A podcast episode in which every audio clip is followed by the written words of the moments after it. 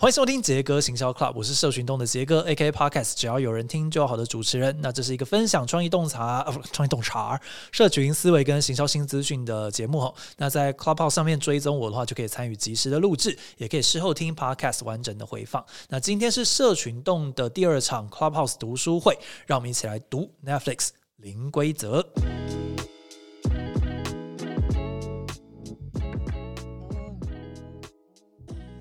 好啦，那今天这个邀请到跟我们一起来读零规则的是一起实验的大号。Hello，好，那至于为什么是大号呢？因为单纯我在 Facebook 上面发了一篇文说，哎、有没有人最近刚好看完零规则？然后大号就乖乖的上钩了，所以我就把大号抓过来一起。呃，大号跟我应该算是呃某种程度上算同期的创业吗？你是哪一年创业的？没有，我绝对比你晚，你已经五年啦。啊，对，五。我年第第第呃第二年刚结束啊，真的的？假的？你这么年轻天哪！哦，所以你在羞辱我就对，就两年就可以 超英赶美的。所以我觉得，就是作为一个新创，其实包括在上面的那个 Trace 也一样，他正在开车中哦，就是我们其实都算是蛮啊，至少是一个看到五年左右内的新创。哎，卡哥好像更久，对不对？所以我把它确定。不要这样，我我第六年了，不要这样。好，第六年，好好，虚长我们几年这样子。其实，在看这本书，我觉得都会特别特别的有感觉。那在开始之前，还是先介绍一下，就这一次的房间是由乐天 Kobo 电子书赞助的。那我们介绍的书包含我们昨天介绍的《欢迎来到智喜七七》，以及今天介绍的哦，就 Netflix 零规则这本书，其实他们都有提供专属的电子书的折扣。那大家可以点一下我的那个大头贴，就是我的 bio。里面会有那个两个折扣码，一个是首购的用户是七折折扣码。首购意思就是说，如果你之前没有用过 Kobo 电子书，然后你是第一次用的话，会有一个七折的折扣，还蛮深哦。另外一个就是针对这一本书，呃，Netflix 零规则以及昨天我们介绍的欢迎来到智喜七七，会有针呃针对这本书的九折的优惠代码，所以大家可以点我的 bio 去看一下这个。如果你听完呃今天我们的分享，然后你还没有买这本书的话，我其实蛮推荐大家可以用这样的方式来去接触这本书。好，那我们就正式开始喽。那个大号啊，你什么时候开始看这个零规则？是已经看完很久，还是刚好也是最近看的？没有，我大概看完了，应该差不多两个多月了。哦，因为我真的是上个月才看完的吧，就是过就是拿到年过年期间，对对对对对。嗯，好。然后我会看这本书，其实是它有前一本书叫做呃 Netflix 给力，我觉得这本书啊，也很有名，对，非常非常的红，对。那我其实看完给力的时候，其实呃当下你一定会觉得说啊，给力就是 Netflix，它是一个非常精英导向，然后非常非常神话的公司。可是你后来看完之后会有一个问题，就是那怎么样做到这件事情？对，如果如果我们就全部导入这样的话，是不是就可以做到？其实那个时候就是埋下蛮多问题，然后一直到我觉得到零规则的时候，才真的解决了给力它抛出来这些震撼，它背后的原因是什么？零规则讲了很多具体的 Netflix 用的规范，或者呃，也不用讲规范了，就是他们用的原则是什么。所以每一章节，他甚至最后都有做一个小笔记，跟大家讲说，总之 Netflix 就是这样做的。所以他有很具体的把这些条列式的写出来。那当然就是看完可能也没办法真的完全照做，但我自己觉得启发还蛮多的。我看这本书，我刚刚讲我在过年期间到过年后把它看完的，其实那时候就刚好在整理，就是我们公司二零二一的就年度的大会。就是我要跟全公司的人稍微分享一下，今年我们打算怎么样做啊，等等的。其实，在做这些整理的时候，刚好在这个时间点看这本书，其实感触真的非常非常深。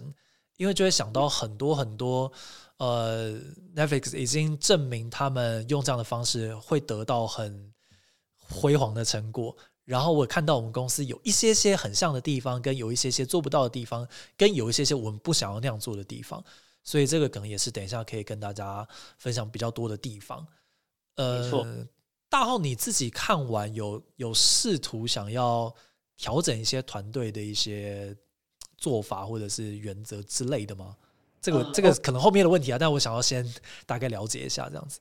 好，呃，其实我我其实很搭配的两本书一起使用，一本是《零规则》，另外一本书其实就是这个我没有跟杰哥蕊过，但是我觉得这本书也很不错，就是《小事我故意的》这本书。OK，对，因为呃，应该这样讲，就是 Netflix 它其实是现在是一头非常非常巨大的的公司，它里面员工数应该是呃几万人了。可是如果把这些东西再套用回我们可能就是十五、十六人的公司来说，它其实有一点点，应该说蛮多东西其实不适用的。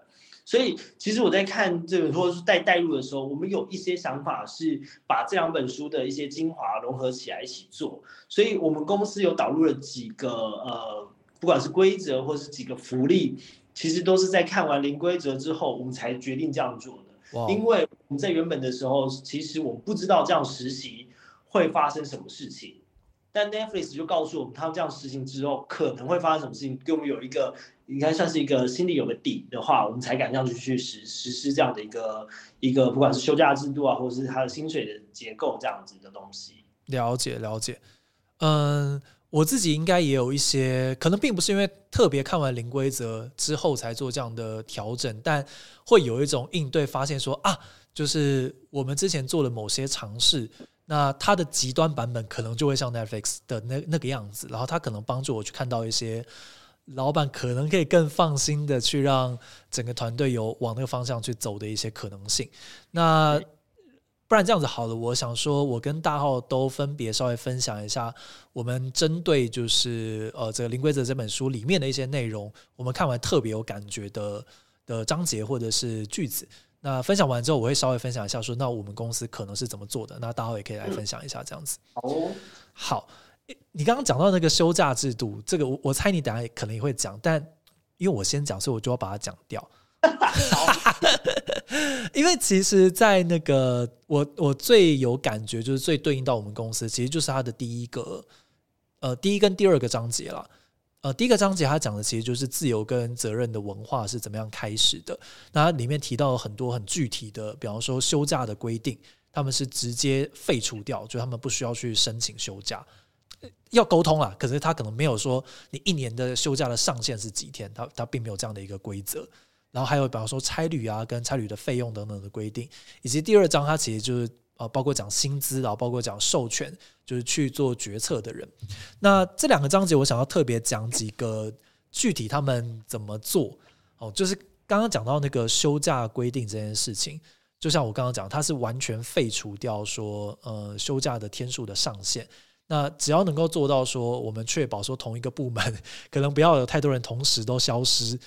就可以，所以他大概还是有在这个章节里面的最后稍微讲一下，说在做到这件事情，要其实中间过程中有很多事情要做到，比方说主管必须要带头休假，不然就算你讲说，哎，大家你真的大家都可以放心去休假，不用担心这间公司会给你无限多的自由，但是主管自己疯狂做做到爆炸，呃，大家还是不不会敢休。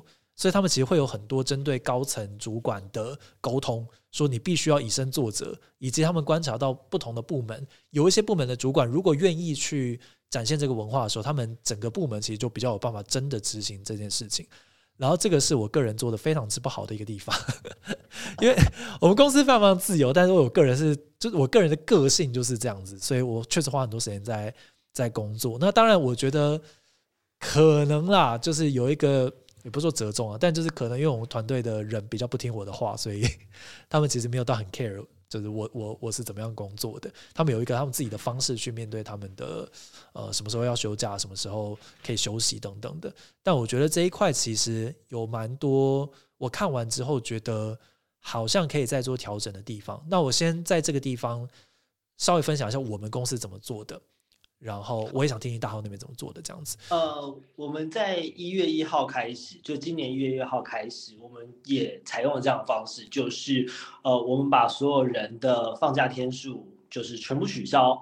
但是这个就是但是，对，这个这个但是的原因不是我们我们有什么但书，是因为在台湾的法律里面，我们必须要有一个最低的这个啊，对对对对对对对对。所以，所以我们在跟我们的律师跟在跟我们的会计师这样讨论之下，我们明面上面还是保有了呃十四天，就是不管是怎样一进来十四天的休假。那可是我们在内部已经开始实施的，就是你不管任何时候你想要休多久，或者说你连续休、分开休都可以，我们并没有给一个上限。那再来另外一个部分就是我们更延伸在做一件事，就是。呃，这个杰克公司也做了吧？就是说礼拜五的话，其实是呃，你们是用我们是每个礼拜五固定在家工作，然后以及一个月有四天可以额外申请在家工作。所以如果你都申请的话，应该是一个礼拜来三天公司。对对，那我们的做法是我们礼拜五只上班到中午，然后下午就是一个自由时间。自由时间只是说，如果你没事，直接就可以有一个 Happy Friday，就是你可以对对。那其他的，如果你有事的话，你可以在在公司工作，或者是你要离开都 OK。那我们一样是每一天每一个礼拜都可以维持一天的远端工作的方式。所以我觉得放假来说，另外一部分是呃我们在实习了，我们已经实习差不多两个多月了。可是我还是有个问题，就是这个书提到的，就是你的主管要敢带头休假。对。然后，但你有在休假吗？我觉得你也没有吧。我会没有，我会休，我会我我会我发我会发这个通知给大家说我要休假，OK，然后我的一级主管也休假之后，我发现其实大家先会先从零星的一两天一两天的休假开，我觉得这是好的方向，所以我觉得可以试试看。对我我印象中那个简讯设计就是张志奇他们公司是每个月的最后一个礼拜五是简讯假，他就也不是在家工作，他是直接就放假这样子。所以其实各间公司都有试着做到一些让大家不管是在地点上面更自由，或者时间运用上面更自由。我我想要再特别问一下，呃，大家今天应该会听到很多就是两个老板之间的对公司制度的一个讨论。你刚刚是说就是一，比方说依照劳基法，可能有一个至少你有几天的休假，然后往上就是无限，你想要多休就多休这样。对对，就是我们在呃明面上面一定会有，大概是我我们公司是一开始就给十四天了，所以就是你你不管怎么样就一定有十四天，然后但是就是就就等于说我们一定要最起码一定要做到这件事情，然后在每半年的时候去看一下说目前大家休假的状况，那大家休假不是要去查说大家多休了什么，而是。有没有可能用得完？有没有？对啊，我觉得难就难在这个地方。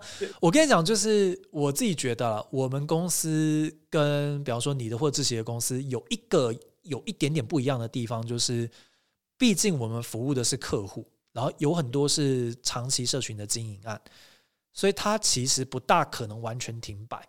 所以表示说，就算有人走了，也得有别人来去扛他留下来的工作，因为这工作不会不能停。嗯，这跟比方说，呃，某种程度上啊，虽然你们也算是，也可以可以理解成顾问公司或者是 agency，但是你们如果想停下来不做的时候，其实比较可以。OK OK，我的理解啊，有可能我理解是错的，但是你们比较能够自己选择你的案量要不要现在立刻少下来，让大家休息一下。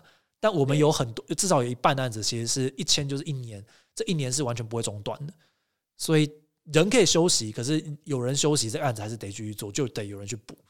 等于说你要代理人制度，你要做的哦，要做的更更完善。然后 Netflix 毕竟是自己的产品，我觉得它的那个怎么讲，就是自己互相内部 cover 就好了，不会有什么客户打电话来跟你讲说，哎，你怎么人不在的的这种 状况。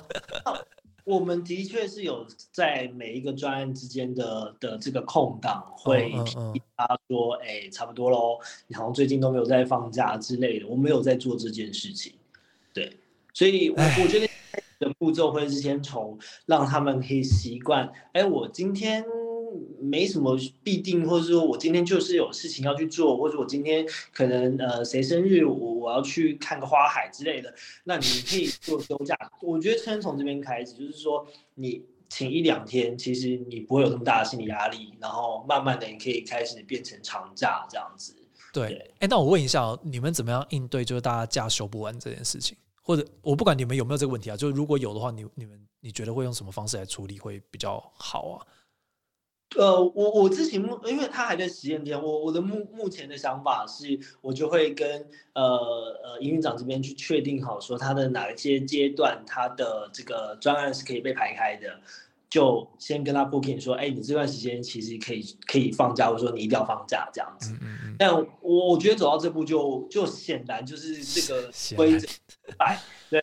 所以我们目前还没有遇到这件事情，但我希望我们的我们的尝试可以不要被失败，就是变成我要帮他安排假，我觉得这件事是非常不好的。OK，好，我们刚刚提到其实是这一本书的，它分成三四部曲，那第一部曲就是开始迈向自由跟责任的文化。那它其实主要讨论的地方，就是像我刚刚跟大浩讨论的那一整段，就是你讲白一点，就是 Netflix 是一个绝对责任制公司，所以你的时间不管你怎么用，你想要狂休假，你想要狂加班都可以，你只要最后 deliver 出来就可以。所以他们用最好的人做最厉害的事情，但怎么做到的随便你，所以他没有任何的这个。没有太多的休假的规定，也没有什么差旅跟差旅费用的规定，你得自己去想，说我作为一个 Netflix 的员工，我怎么做对公司是最好的。所以他们其实还是会有一些机制啊，比方说，当你差旅费用疯狂吃一些大餐的时候，他们并不会去审核说，哎，你一定要走过这个千层，你才可以吃这餐大餐。但你可能会连续吃了三餐大餐之后，直接被 Netflix fire 掉。对，他是走这个路线的方法。那我觉得这也是呃，我跟大浩，甚至像昨天的志奇，我们都用各种不同的方式去尽可能的让这件事情往这个方向前进，就是大家更自由，更有一些空间可以去做呃自己时间安排的一些决定。那当然就是不大可能像 Netflix 那么极端。有一个很大的原因就是台湾有劳基法的规定。没错，对啊，所以就是呃，当然大家在看的时候，我觉得不要去想着说我就要成为 Netflix，我要完全跟他一样，然后我就会变得跟他有一样的成果，是不大合乎实际。你还是要有一些在地化的部分，有一些根据你团队文化去去改良的一些地方。好，那其实有提到一个很大的重点，你就越自由，你的责任就越重。对啊，对啊，对啊。我觉得这这句话还蛮讲的蛮好的，就不能只有享受自由，但是你你不因此扛起更大的责任，这个是是不可能的。刚刚杰哥说的差旅费，他其实在里面就有讲到，就是你应该把花公司的钱想成是花自己的钱一样，你觉得这个东西值得，你自己都觉得值得去做。今天如果一一顿大餐可以签好一个。很好的合约，哎，可是我就是这样想的，如果是这样延伸下去，这个有一点点酒店文化嘛，不是？呃，我不熟悉酒店文化，所以可能要麻烦大家解释一下。反正基本上他书里面就是提提到，就是说啊，如果今天一个好一点的餐厅、好的氛围之下，你可以完成这样的合约的话，那 Netflix 就会愿意为这件事买单。对对 对，他有提到这件事情。但但我觉得刚刚那句话讲的很简单，但其实实际上走到这一步真的很困难，就。怎么样让员工真的打从心底觉得我要帮公司做最好的决策？嗯，这个很难啊，因为你讲你讲很直白，就是大部分人是打工仔，对，可能他们甚至也没有拿到 Netflix 的股份，他们是因为荣誉心吗？还是因为任何的，比方说 Netflix 给他的薪资福利好到他让他觉得说我今天要对这间公司负完全的责任，我要去思考到说我今天消耗掉的预算。也就会等同于我之后可能你知道，就公司因此而不赚钱了，我也要因此负担这个责任。就是这个概念，其实我觉得并不是每一个员工都那么容易就有办法有的。他们想必也不是一两年就有办法让大家都真的进到这个文化里面。嗯嗯嗯嗯，这个所以，我我觉得一个团队文化建立就显得非常非常重要。就是他会文化，就是他可以。变成一种约束，就是当大家都是这样思考的时候，你也很难的去用另外一种方式，好像就是你是异类一样。那如果大家都这样以公司的不管是荣誉或责任为重的时候，那你也会只吸引到这样的人进来。对对对，好，我可以补充吗？请说，请说。好，我就刚刚我听到这一段，因为我其实都有在听。我觉得这一段我想补充一件事情，是我自己的公司里面的观察，就是其实我觉得，呃，我觉得 Netflix 给我一个很。把我们之前考观察到的现象讲出来，就是其实要让员工以公司为重，其实是他先对自己负责。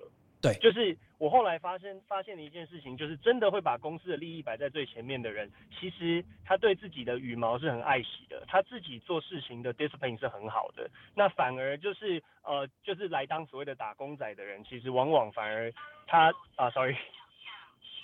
有测速照相哦，确实要注意一下。对，对我我反反而这种人是就是怎么讲，就是他就是特别会在比如说一些春酒啦，或者是其他的场合上面去，就是比如说要更多的酒喝啊，就是把它当享乐啊，当做就是帮自己增加利益的一部分。所以其实我觉得，呃，我我很同意就 Netflix 讲的，就是提高人才密度，他自己自律了，他才会把公司摆在前面。我的我蛮同意这件事情的。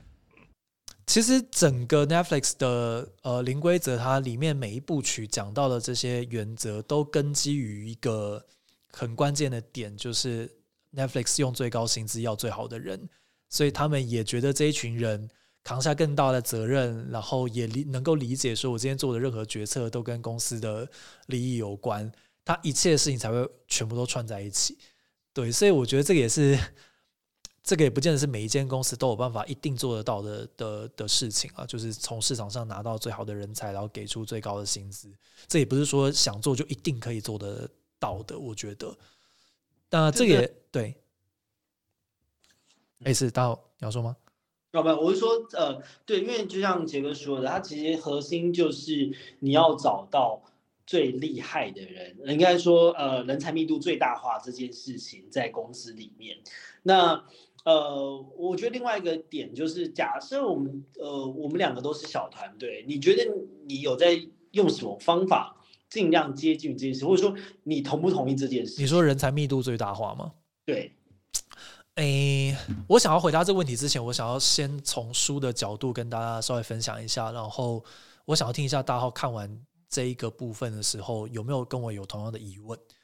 就是呃，Netflix 里面讲了一段，他在讲说为什么他们想要把人才密度最大化，有一个很大的点叫做摇滚巨星理论。呃，这个可能在工程师界是比较多人听过这个。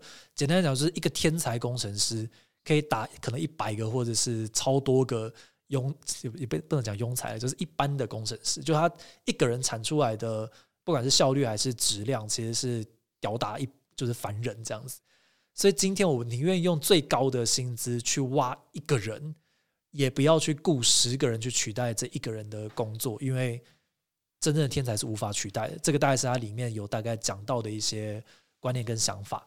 但是这边有一个很有趣的地方，Netflix 又讲说，有一些工作其实不会符合这个理论，就是一些比较偏呃执行面的工作。或者是比较偏呃不不是那种创意产业啊，或者科技产业之类，或者是科技领域的这样的工作。那他的意思是说，就是以这一块来讲，他们就不会是用这个什么业界最高薪资去雇这个人。好，这个应该大家有对这段有一些印象嘛，对不对？有有非常非常有印象。我我我的问题就是，这样 Netflix 里面不是会很明显觉得说，天哪，就是我在 Netflix 里面被当成狗，就是有一群人拿业界最高薪资，但是我就不是那一群人。不会有一个很强烈的隔阂感吗？所以我觉得他在书里面不断的用到一个，就是他都他其实把我觉得 Netflix 这这本书里面把人他们的员工拆成两个两个 level，就是你可以看到他们大部分在讲这些事的时候都是说高阶主管或是核心员工哦。对他们不断的在强调这件事情，所以我觉得在整本书的整个架构里面，他们都是认为就是摇滚巨星只符合这些人。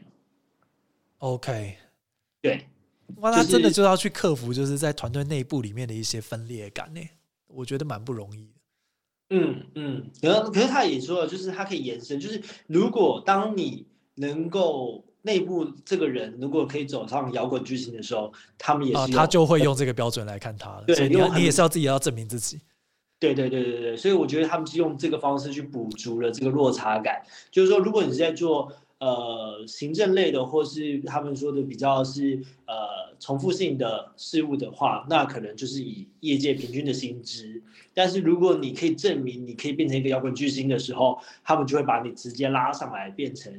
呃，所谓的音乐风这样子，这个可能就算没有看过《零规则》的人，可能也看过类似的专访或者是报道，讲说 Netflix 在看员工的时候，他说我们并不是我们并不是家人，就是他们其实是一个你要讲就是佣兵文化也可以，或者是比较没有那么就是追求说公司每个人感情要很好啊，要很融洽啊这件事情，他们其实并没有特别强调这件事情，所以或许我刚刚的担心就不是 Netflix 会担心的事情。就他觉得你们就是庸才，所以你们就拿平均薪资。如果你可以证明是摇滚巨星的话，你就证明给我看。你只要证明，我就给你这个钱。这个这这个还是 Netflix 的核心。原本我要讲的这个 这个第七第七章节，他在讲的所谓人才密度最下的话，他们有做留留任测试。对对。在讲留任测试之前，我想要先分享的是，呃，Netflix 他们怎么样去定义他们的团队。就是，其实，在过去几年里面，你当然可以听到说啊，就是很多的新创或很多公司，他们就说我们内部相处非常非常的融洽，我们是一个家庭，那家庭之间要彼此就是要合作，然后里面每个人都是好朋友。对，但其实呃，我自己也渐渐觉得，家庭或是社团，并不是一个很好的公司的制度，因为它有太多感情上面的牵绊。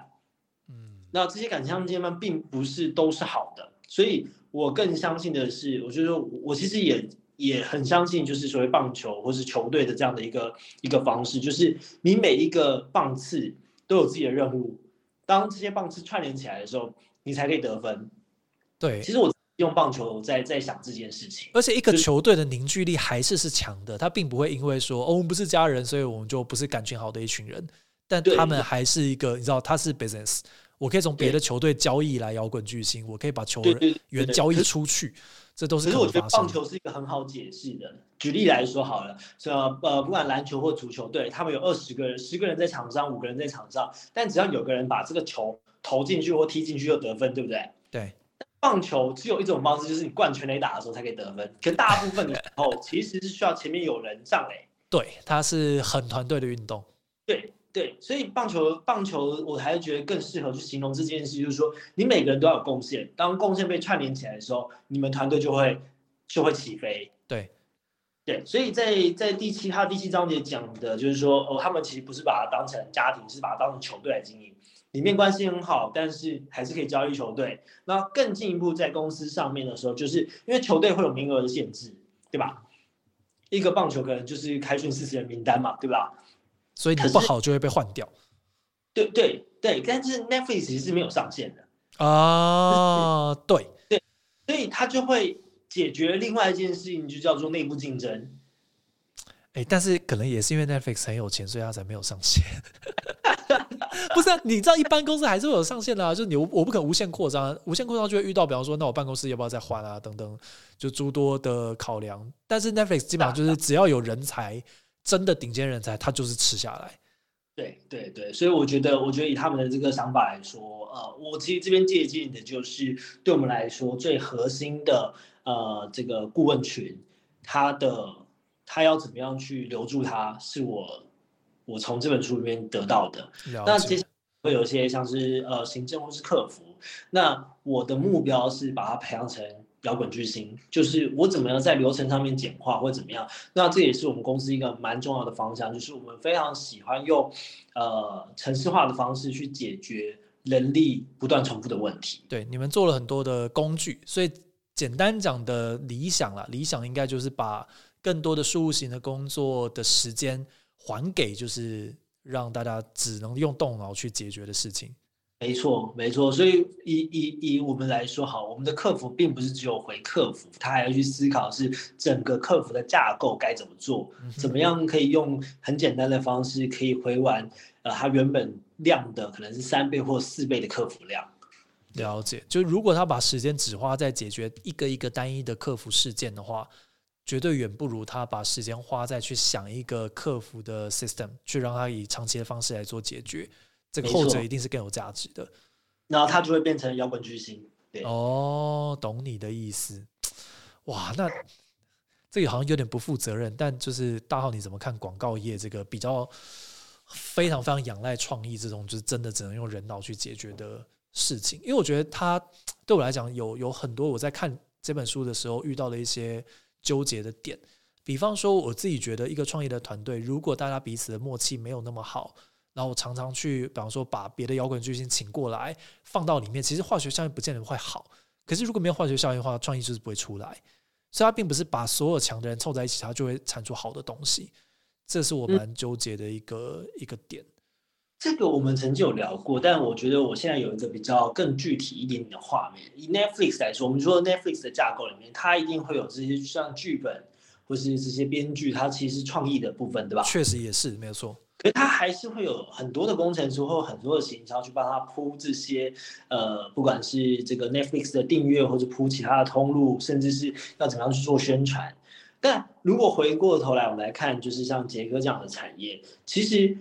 你们核心的这些创意的人才，还是在把呃品牌或什么样的这些创意给产出。可是我觉得你们需要一个载体，一个可以呃做到 SaaS 模式的载体。举例来说，如果你们在接一个品牌客户的时候，你需要找 KOL，但你的现在的 KOL 的的来源是什么？可能是用人力去找，或者说你找另外一间公司帮你做这件事。可如果我不是帮打广告，但是我说如果 r Radar Radar，啊，这边报告很红啊。对，就是你们公司做的呢？假设你们公司拥有这个这个技术或这个系统或这个资料库的话，是不是就变成你们两个部门之间会彼此相加上去，变成一个呃以科技导向？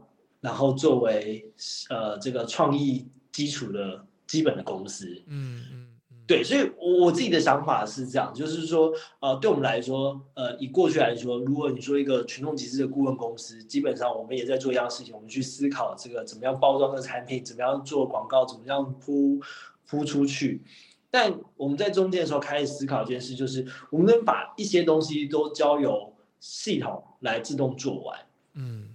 然后去达到就是，呃，真正核心的人，或是真正的有价值的人，他们都在产出创意这件事情。OK，哇，这其实跟其实跟我们昨天聊的那个之前那本书讲到一些观念也是有点像的，就是时间这个维度要考虑进去，时间到底有没有花在那些可被累积的事情上面，长远来看就会差非常非常的多。所以这家公司，我觉得还有一个很核心的。硬伤就是我们每一次做完之后就结束了，对，就归零了。对对，所以如果你的第二，我们我们常会说所谓第二营收来源，或者说你的你的第二现金流该从哪边来？Maybe 我们要往的方向就是找到一个可以呃呃规模化的东西来做。理解理解啊，这正好有点离离题了，但但大号我。我其实蛮纠结，这个就是你知道吗？就创业的魅力有时候也就是这样子，你知道，就是每一次任务结束之后，然后一切归零，然后你下一次要重新挑战起的那个感觉，就是它同时是痛苦跟快乐的 来源。哎，我完全理解。像我们的案子的时候，我会有种哇。好爽，但是哇，好失落，这样因为结束。对，但但我觉得你们不一样的点是在于，你们可能有一些啦，我不大确定呃具体上怎么样做，但你们可能有一些广告的名单，或者是有一些 know how 会真的因为一次一次而累积下来。但如果呃我们这一行的话，因为它毕竟并没有一个呃全部共用的根源，你们全部共用根源可能都我随便举例，比方说都在泽泽平台上架，所以会有那么一些些东西，或者是都一定会出货。所以，当你开发这些东西的时候，它是所有案子一定都可以共用的。但我们每一次可能都还蛮不一样的，所以这个可能也是我在思考。就我自至少就核心业务而言，我可能要去想的事情是有没有哪一些是全专哦。随便举例，比方说数据分析可能会是社群平台的数据分析可能会是，那可能这件事情就是值得我往下去挖的一个一个一个一个 可能性吧。嗯。嗯，我我觉得这这这蛮有道理，就是你应该要去找到哪些东西可以被留下来，然后让其他的你的其他的成员可以在你的基础之上，再马上的往上面跳。了解，我们会后聊一下 这个有没有机会合作。这没有问题啊，对啊。好，因为我们就缺那个，我们缺工程端的人。嗯，好，我们也是，我们开始就决定要养工程师，超硬的，很贵，工程师就是摇滚明星啊，真的真的。但当当找到对的，或者说找到对的方向，呃呃。杰哥应该有知道，说除了我们在做那个数据的收集之外，其实我们帮很多的泽泽团队去做订单的处理。啊，对对对，有听说。对，我们有个系统叫做 Blue，但其实它也是从我们内部开始开发出来，就是我们要为了要减少我们去，我们每个案子结束之后，我们要整理可能六千八千个订单。这对于呃我的 PM 或者说我的顾问来说，是一个非常无聊而且没有价值产出的东西。理解理解，都希望把它变成自动化这样子。对，好，我们现在就开放给其他的团队使用，让它变成一个可以累积的数字。OK，好，那我最后再讲一个好了，就是我们刚刚讲到的第一步跟第三步的一些呃零规则里面提到一些观念，然后我想要特别提一下第二步里面的算是第六章啊，他讲说决策不必上级核准。那这件事情，我觉得很多小公司。都很难做的很好，呃，大大公司也有大公司的问题啊，大公司可能有很多的签签合的流程啊等等，可是小公司有时候会一切事情压在老板一个人身上，就是所有的重要决策最后都一定是老板最后拍板才有办法去够。那我自己觉得这一点在我们公司可能啦，在这一两年内做最大改善的，反而会是在这一件事情上面。如果就结果而言的话，就是现在呃，只要有人这间公司里面的至少一半以上的案子，其实我本人都，哇，大概四分之三的案子可能都不是我本人在里面的。那我们是完全走 PM 决定一切的的路线，就 PM 最大，所以最后就是 PM 来做这个决策。那基本上这个做这个决策，除非真的动动到国本，不然我们不大会是需要我下去做这个决定。对吧？我觉得在这方面，我觉得有改善之后，我自己的时间就真的可以拉更多的出来去做一些公司经营层面的决策，而不会就是需要把所有的时间都花在专案的执行上面。这个就改善蛮多的。所以我看到这段的时候，其实也蛮有蛮有感触的，蛮有感的，是不是？蛮有感的，嗯。你以前是好听点叫亲力亲为，就事必躬亲，对啊，没有错，就真的会累，会会累死。OK，好，我们的话是这样，其实我。我一直迈向的一个方向就是，我想要躺着赚，就是你自己本人可以不需要 对进赚案，然后，呃，然后然后我对于我自己的想象可能也不是就是都在公司里面，所以呃，其实我们在去年的一整年，我开始把一些呃权力的决策分出去，包含了呃设计跟工程的走向，然后营运长他的职责，还有就是我们的呃业务开发的职责是什么。所以其实我们在呃现阶段还没有达到像是 Netflix 第六章里面写的，我觉得他的他的做法已经是一个非常非常极限自由的方式。对啊，那个有点太夸张了，很难做到。现在以我们公司来说，像是呃这个。呃，BD 他决定要去签什么样的案子，在最后面的时候他会让我知道，然后以及呃可能成交的金额，我们用什么样的方式去签，他都会先做好了所有事情的，他都已经差不多就已经是呃我只要点头说 OK 的，我们现在还做到这个阶段，嗯，但我觉得下一步可能就会变成是说哦，他决定要做哪些案子之后就做了。就是就是我我其实不太需要再去去在乎说，哎，这东西好像还有一些问题啊什么什么的，对，所以我觉得我们今天要往这个方向，就是哦，我们要做哪些案子，其实是呃内部的批验顾问或者是这个业务开发来决定这件事情。嗯，我我今年有定一个目标，就是也是在那个公司的大会上面跟大家分享，就是我想要做到定下原则，然后极度授权，就是。我我怎么样能够确保今天大家做的决策其实是有 follow 一些基本的准则，比方说毛利要顾啊，或者是呃创意应该包含哪些哪些层面？就是我们一开始大家把原则定好，这些问题是你在做这个决策的时候必须要想过的。如果你跟我讲说你已经想过了，其实你觉得没有问题，那就相信你。这个是我希望能够在今年，其实从去年就开始试着这样做。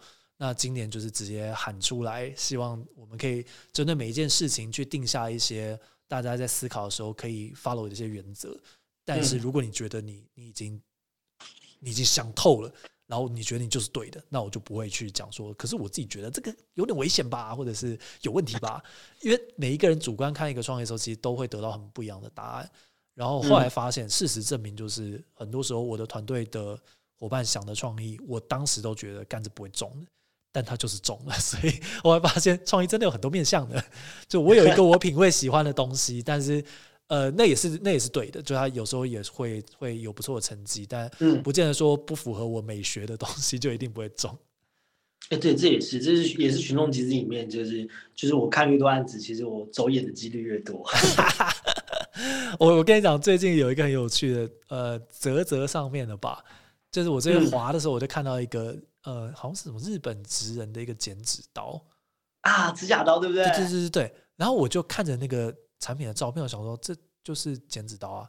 然后他就说他用了一些什么钢艺啊，有一些什么做工之类的。然后一支我记得应该是一千多，反正总之就是不是便宜的剪纸刀，一千八左右，我不太确定。对，然后想说剪纸刀哎，而且长得也没有什么特别的样子，这应该不会吸引人吧？就五百多万，我觉得哎哎。哎，对，对，反正就是呃，你要相信下一个时代，就是对我们来说，要相信下一个时代，下一个时代，下一代，他们的眼光有时候也是准到可怕的。对对对对对对对对对。结果还有点时间吗？哎，可以可以可以，你说。嗯，我想要问另外一个你的问题，就是呃，他在第四章里面有讲到说，拿出业界最高薪资。其实我们。很久以前，我们你都会我们都会彼此之间讨论，就是我们怎么给呃员工薪水这件事情。我以我以为你想要那个避掉这一题不谈。我先看一下下面有没有你的员工啊。呃，没关系，我觉得有的话其实蛮蛮不错的。啊 其实我我最近就是因为这件事一直在思考一个问题，就是嗯，我们到底要怎么样给员工薪水，或者说我现在的奖金制度是不是其实有一点点在阻碍我们公司的发展？哎，这个有趣，Netflix 没有奖金制度，对对，Netflix 其实是不给奖金的，不给奖金，给你超高本薪。对对对对对，那其实我再回头看了另外一件事，当然我们很难给到业界最高薪资，但是我们能给的是比业界好好蛮多的薪资。你说以业界比比业界平均好蛮多的薪资，但也有可能还是有一些公司超爆赚，然后可能给更高这样子。但你是比同产业吗？还是呃，甚至是可以广泛的比到行销业，我都觉得。哦，OK OK OK，那我会这样子在想问的意思就是说，呃，因为我曾经有跟你分享过我们公司怎么划分呃奖金跟本薪这件事嘛，对吧？对对对对对，那可是我现在正在想的是，我要不要干脆把这样的从年初我就就给他一整包，就告诉他说，哎、你这你今年就会拿到这么多。但呃，这个其实就是老板会担忧的一件事情，就是如果他已经知道他自己会拿到这么多，他会不会收力去做？OK，对，可是那 Netflix 的想法是说，他不需要去担心，他要多冲刺这种案子，他才会有奖金。对，也就是说，在整体里面，他可能他的决策层就会不一样，就他决策原本会从原本的我做这个案子，因为他可以拿到很多奖金，变成我做这个案子，因为他会为公司带来更好的对，的的收入或怎么样子。呃，我我觉得他他有他有一个非常有趣的逻辑，那这个逻辑其实都跟他那个根深蒂固的文化环环相扣。就你得有先有那个所有人超级自由，但是所有人负担的责任是嗯，非常非常巨大。之后这一个没有奖金，只有业界最高本薪的这件事情，它才会显得那么的成立。对。对，所以 所以我觉得蛮蛮我蛮奇妙的啦是维持奖金制度，但是你你你你这边呢？你好我这边想要先讲的第一件事情就是，这个房间是由乐天 c o b o 电子书赞助哈，就介绍的书都有专属电子书折扣。因为我发现我们有点久没有提到这一段，说重新提一下。啊，我今天介绍这本书是那个 Netflix 的零规则，那大家可以点一下我的大头照，就是那个我点我的 Clubhouse 的 bio，里面有两个折扣码，一个是首购用户有七折的一个折扣码，那这个意思就是说，如果你之前没有用过 c o b o 呃乐天 Kobo 电子书的话，呃，就是你第一次用的话就用这个，就是七折。那如果你是已经有用过，然后你想要买这本书，或者是我们昨天介绍的，欢迎来到自己七七的话，呃，针对这两本书，我们都有提供九折的优惠代码。那使用的规则其实也蛮简单的，其实就把那个代码输入进去，然后它有些期限的限制，所以大家可以看一下我的 bio 的这这样的一个说明哈。好，那这是针对那个乐天 Kobo 电子书的这个针对这本书的一些折扣。好，回到这个话题，好，哎，好尴尬啊、没有那个针对那个业界最高薪资，我自己觉得我们其实蛮极端的，就是我们也有一点摇滚巨星的这个这个理论。那、但是我们呃怎么讲，在看 Netflix 这本书之前，我们一直都是用同一个逻辑，就是本薪比业界平均高蛮多的，尤其嗯讲白一点，就是直接跟我们对标的，像是 Four A 的这些公司，我们大概都问过一轮了，我们给的薪水真的还还蛮不错的，且自由度又大，能见度又高嘛，所以在广告以广告产业来讲，就会是一个蛮不错的选择。所以确实一直以来，每次在在招募的时候都收到蛮多的的履历的。但是嗯当然，它有一些点就在于说，那整个行销产业里面，并不是只有广告。那当然一定会有很多公司，我相信绝对比我们更专，或者是更规模化，所以单一一个人的产生的产值其实是更高的。那这个就会是我们有点难在现阶段立刻就呃触及到的地方。那另外就是说，我们其实算是给奖金给非常多，但我们的奖金其实不是像呃你们算比较像业绩奖金，就因为每个案子可能会因为做的好或不好有很大的差别嘛。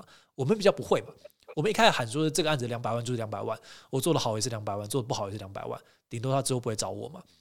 所以这个奖金比较算是 盈余分配啊，就是在年呃年底结算之后，发现公司赚这么多钱的时候，我们会几乎只留就是呃公司的呃本瑞的钱，就是那种本金啊。然后以及就是我自己的分润，因为我自己薪水拿很少，然后剩下就会几乎就会分给大家，然后就按照大家的呃一整年下来的评估之类的，所以其实给的那个年终的月份数是还算不少了，对吧？所以用这个方式去比的话，我们整年平均下来的薪资应该在广告里面算是非常非常高的。但我自己其实之前也跟那个我看哎娃娃还在，就是跟娃娃有聊过，就是整个广告产业给人的那个。形象跟他的平均薪资，就算加上我们这些呃比较偏新创的公司，它的平均薪资还是没有其他产业高，没有金融，没有科技，呃，甚至没有一些像行销的品牌端给的那么高。然后这个是我很想要改变的事情，可是这个改变并不是我自己在那边喊说，我把钱全部分出去，这样大家赚的很爽。没办法，因为那个跟就是公司的结构，跟我们跟客户的毛利啊等等这一切的事情都有都有关系，所以你得你你也得跟客户证明你有更多的价值，才有办法去要到那个更高的毛利，或者是你要去做一些规模化的事情，让我的人数可以 stick 在这个这个规模，但我可以赚到更多的营业额，才有可能分给大家更多的钱。然后我觉得这都还在努力的路上啦。那我也想要讲，就是 Netflix 毕竟它就是。万中选一，它最后是那个成功站在 留留着的那个人，对，所以他回过头来讲说我的成功故事，当然就显得那么的合理啊。但今天不是随便一个人喊说，干，我只要给最高薪资，我一定可以做到非常成功。这里还是有一些时间点啊，你选的题目好不好啊，等等的的问题啊。对，嗯，唉，但这个问题真的蛮难的。很多时候，我不大确定说，今天我们两个是老板嘛，一定有一些员工也看完。零规则就想说，干我老板怎么会给那么抠，是这么的不自由，然后还这不是还那个限制我的那个休假的天数，还不给我业界最高薪。我没有觉得说这个想法，我没有觉得这个想法不对啊。但我会说，就是他其实是需要劳资双方，甚至整个产业都做到了一些事情，他才有可能用这个方式去做。嗯嗯。那这个就落到最后一个，我想要跟你以及跟就是说在听的朋友讨论的一个点。那也是我们刚刚其实，在讲的时候不断重复讲到一件事情，就是他因为先有那个文化，才有后面那些可以做到的所有的原则跟执行的方法。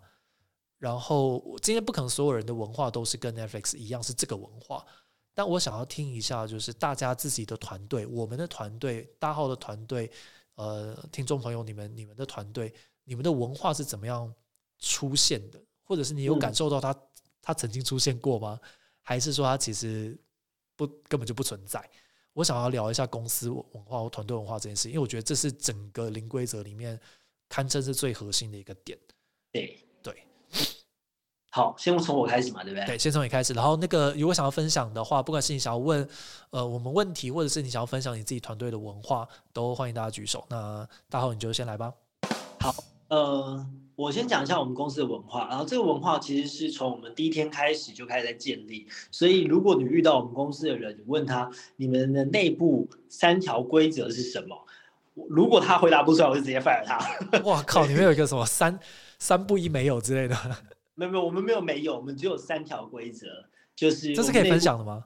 可以啊，可以啊，可以啊。三条规则，它很明确的在每一次的报告里面，我们都会展现出来。第一个就是要跟有趣的人一起工作。然后第二个是做有趣的工作，第三个就是赚到钱。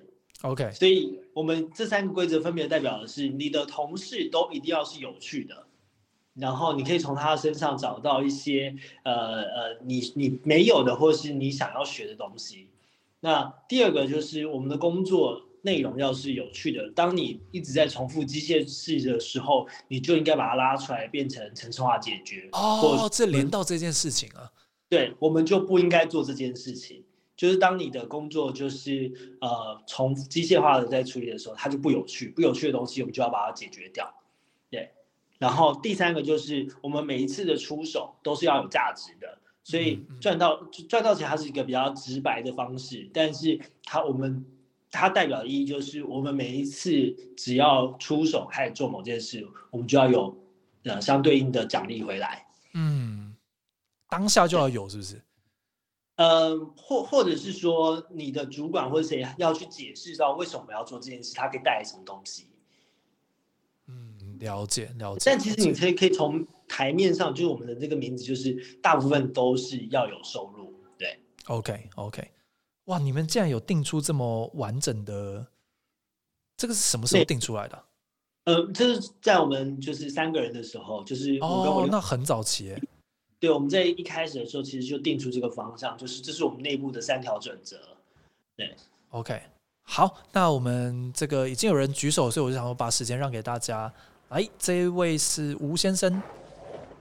嗯，喂，哎，请说。喂，杰哥有听到吗？有有有有有。哎，你好，然后那个大号你好，呃，我想，因为我昨天也有听到自己琪琪那一段的分享，嘿是。那我比较好奇的一件事情是说。第一个部分，呃，如因为我们的业态，我们大概人数只有你们的三分之一而已。你们大概多少人？我大概在五个人以内。OK OK，对。那我自己有几以下几个问题哦。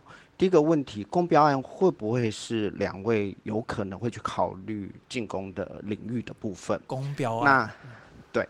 那第二个部分是，呃，我不晓得两位，呃，因为两位都是创办人，所以我不晓得说在。因为我们大概也做了一段时间了，其实我们对于后来我们执行的过程，其实对自己当时创业是有蛮多的自己的疑问的。OK，所以我不晓得，呃，像刚才杰哥在讲业态那件事情，我就非常有感。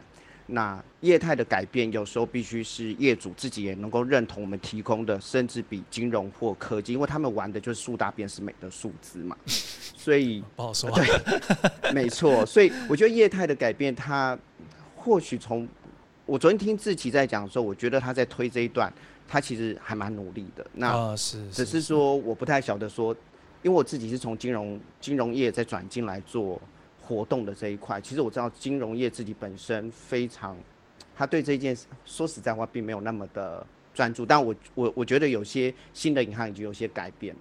那我想拉回来讲的是说，呃，除了刚才问的那几个问题之外，那我也比较好奇说，那我们刚才讲到休假，讲到薪资，那我想提一件事，说训练呢，我不晓得说，呃，贵公司两间公司，你们在整个 training 在 BD，因为也有讲到说 BD 你们就会放手让他们去询价去做，可是，在内部的部分，你们有做到相关。呃，训练的投资啊，诸如此类的问题，了解上，谢谢谢谢，好，谢谢杰哥，那谢谢谢谢，那大浩你要先来回答一下吗？他第一个问题是跟公部门有关的。嗯，好，我我们是基本上我们是不太做公布门的案子，除非这个公部门案子是有趣的，就像是 哦，等一下，你这个言下之意是，呃呃，这个我非常认同，份公布门案子其实并不是那么有趣。对，因为它可能会有一些限制，包含了它的提案、确实到它使用经费的方式。那再来就是，呃呃，哎，这我就直接讲了，我我不觉得公部门是一个好的这个公司经营的的的，这叫什么？这段这段需要我帮你消音吗？还是 可以啊？你这样这句话得罪很多人啊！你上去的时候把它逼掉好了。那我来。觉得我不觉得，当如果我的收入来源是公部门的时候，至今公司是健康的，所以公部门不会在我们的选择之之下。我理解。然后第二个是呃，这个呃，training 吗？是是有关内训的部分。对，是的。呃，我我们公司有几堂，就是只要有新的员工进来，我们会有大概是四到五堂的课，是他们一定要上的。呃，包含了从我这边会讲一堂，我的营运长讲一堂，我的广告投放的主管会讲一堂，然后还有就是呃，这个业务开发、系统使用都会各有一堂。然后这个东西呃，基本上只要员工一进来，我们就会开始启动这个这个内训。那它有两个好处，第一个是呃，新的员工可以很快的融入到团队里面，他因为他知道他都要做哪些事情。第二个事情是。我们就是这几个讲的人，他可以不断不断的练习或精修你的嗯呃表达或者是这个内容，所以就算是我们再怎么忙，我们都会开始去准备这样的内训给内内部。然后另外一部分，就像我跟杰哥还有几个几个这个呃呃广告的创意公司，我们有一些联合的内训，或者是我们也会去邀请别人来我们公司里面内训，这个都是不断不断在扩张，就是大家知识的一种方式。嗯，那我快快回答一下，就是我们公司没有说不能做公部门的案子，因为对我们来讲，它其实就是一种客户跟做一个行销案。但不知为何，我们这五年来其实是从来没有接过任何公部门的案子，可能就是我怕麻烦而已。那我自己觉得，呃，就一个呃，就一个人民的角度，我还是会希望是呃，公部门的案子其实会有很不错的团队是愿意接的。但确实，如呃，如果是做一个创办人的角度的话，我可能会倾向不要大比例的，就是只压在那个公部门，因为它其实会跟很多很多因素会有一些关系啦。比方说，如果今天政党轮替或者是怎么样，会有一些流程会有一些改变这样子。那内训的部分的话。我们的做法其实跟大号那边有点类似，就是我们会有一梯一梯，就是过了一阵子之后，我们会针对这一梯进来的新的人，在各个部门也会有一些内部的一些训练。那以及就是我跟大家在那个同一个联盟里面啊，就大家有时间公司，大家会互相呃联合内训，就是互相帮对方上课。那这个我觉得还蛮重要的，因为比方说我们公司可能会有一个内部交提案的方法，可是再怎么样看你就是看这一间公司自己的提案风格而已。但如果我可以看到其他九家公司怎么提案的时候，那个刺激会其实会更强，然后大家会也会去思考说，到底外面的呃，不管是合作对象还是竞争者，他们用什么样的方式来来做事情的。所以我自己觉得，就是小公司有时候要找到一些出路，是找到更多一些别的人一起来联合起来，然后去看整个产业怎么样一起进步。这个会是我们在努力的地方。好，感谢，谢谢。好。那再来这位是哦，稍微把你移到那个 audience 哦。好，我们来看下一位是这个咖啡联盟，这位是啡联盟，对，大家好。哎，你好。我刚 一早醒来就进了这个 room。哦，你不是在台湾？首先就是，哎，我在美国东岸。OK，OK，你好，早安。早。那先，我不知道你们上面那个字是不是不小心打错了，Netflix。N E T F L I X，哎，真的我打错了，谢。OK，这是小小事。OK OK，我只是哎，那我刚刚听了，我觉得非常棒，就是尤其刚刚刚刚这个大号是不是大号？对对对对对。他讲到说跟有趣的人做事，然后做有趣的事，出手要很有价值。嗯，我个人是学了好几十年的功课，才发现这这。这三点很重要。嗯那还有就是说，呃，天才很难找，我很认同。但是大部分都是像我们这这种庸才的人怎么办呢？那我我跟各位分享，就当然我等下也有问题啊。那我先跟各位分享，就是说，那你就当一个散户去投他的股票。哦，这个很有道理啊，很有道理。对我，所以我现在我是 Netflix 的一个小小股东，小的一个股东。对，那我我可以分享一下，当年我大概在二零一零年的时候，我是闭着眼睛买买买这个 Netflix 的股票，我很有远见。然后那时候他，我为什么买它？因为它从两百多块掉到六十几块，这是唯一的原因。那因为我那时候有点投机的心态，我那时候还在上班嘛。那那我就想说，哎，反正很便宜啊。然后，然后后来我买了之后，它就停在那边不太动，因为我有自己的技术，就股票的那个选股的一个呃技术分析的方式。那后来我们家先生跟我儿子就一直骂我，不要买那个烂股票，那个烂股票不要买，赶快出手。结果就忍痛，我买三百股就出掉两百股。OK。然后之后。因为我本钱已经回来，因为他其实有赚一点点，就本钱已经回来，我就不管他了。嗯，就后来，后来当我第二次再看到他的时候，他已经一股分成七股，然后飙到现在的价钱。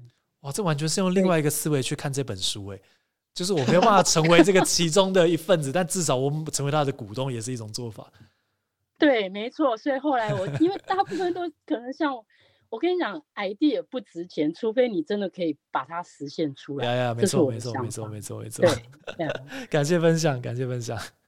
那那我刚刚有一个很大的问题，就是说，其实我个人因为我已经提早退休了，那我退休之后，我是一直在做公益活动。是。那我们我们的做法，其实我们从来不公开募款，但是我们就是按照，呃，至少这去年那个疫情来说，我就按照刚刚那个大大号他他的那个原则去做，就是那三点，就跟有趣的人做有趣的事，然后出手要有价值。我真的是按照这三个，所以他刚刚讲的时候，我真的很开心，真的有有人已经这么年轻就抓到我这个三十几年的职场经验的的心得呀，然后。我我们的做法，其实我们在一三年的时候，我们就已经在走网路。我们跟一般呃非盈利机构不一样，我们没有办公室。那但是大家看到我们做的事都很惊讶，说：“哎，你我想要去参观你们的公司。”我说：“对不起，我们的公司在云端。”那所以我们就这样就做了七年。那我我们呃基本上行政会计这部分是我们。呃，很辛苦的一部分，那我们也都扛下来。嗯，因为我们这个非盈利机构没有一半个人拿薪水。哦，对。但是我在这当中也发现到一些很优秀的人，就他们的恩才才干被我被我激发出来。那我觉得做这个事情就非常有意义。呀，那我刚刚一个很大问题，但我现在是不不需要。但是我是帮可能帮大家问吧，就是说，你们刚刚讲说怎么给薪水，那谁决定？那给多少？那你们怎么去判断这个人是不是值得这样的薪水？了解。哎，那个大号稍微分享一下，因为其实我觉得，如果他已经在你们团队工作一阵子，当然可以根据一些他的表现啊等等，但在一开始的时候，你怎么样决定一个人的薪水啊？呃，我们呃，如果按照我们现在的制度的话，是呃奖金 base 的方式，所以我们的起薪在一开始进来的时候会给两个，一个是如果他有没有经验，那如果没有经验，一个是新人的话，我们就有一个固定的薪水，然后根据他在里面整体的奖金制度而做这件事情。那我其实刚刚也在提到，就是说我们今年。结束之后，我们可能会开始思考另外一个方式，就是我会先从我们的一些比较资深的顾问开始去调整，就是我直接就是给他一整笔。OK。之前就等于说我们会有两个，一个是之前一个资深，那之前部分我还在想，就想说我还有一年时间，我来先想想看这样怎么做。你的这个一整笔的意思是说，呃，你可能预支奖金的感觉吗？还是？不，你应该你年初你就知道你今年整体拿多少，你就不用再去管。就是会拿的比你今年本薪加奖金还要多的一笔，我就会跟你说，你今年就拿这一笔。了解。对，就是下一年可能就是拿这一笔来做这件事情。然后这个我老讲，我觉得这是很难，因为因为呃，从以前到现在，薪水一直都是一种攻防战。啊，对啊。对对，那我只是觉得说，如果在现在的架构之下，我能够做到这件事，这也代表着呃。我们刚刚跟杰哥提到的，就是人在决定方向的时候，他就会更决定于往公司好的，而不是往公司呃更赚钱的。嗯嗯嗯。那我觉得这两个还是会有一点点些微的差别。虽然大家都想要更赚钱，对。唉，好难哦！什么促使你有这个想法的？就是做这个转换。呃，我我觉得我看到一个问题是，我们在跟客户的服务上面。对我们到要 push 客户，就是呃继续加码，让这个案子变得更大，还是我们能够在某些阶段的时候提供一个新的 option，让客户选择，虽然不会这么大，但是它在长尾效应上面会变得更好。是，对，那这个的差别导致于说，我还在想说，呃，然后再就是说，我觉得呃资深顾问的价值其实是可以被保障的。所以我在想是明年要不要这样采用？不过，呃，就有关于新人这块，我们我们应该还是会维持原来的呃本薪加奖金的制度。了解了解。透过透过这样的方式证明自己可以在这个领域呃发光发热之后，我们再可以变成资深顾问这样子。了解。我自己觉得就是大家在看这一本《零规则》这本书啊。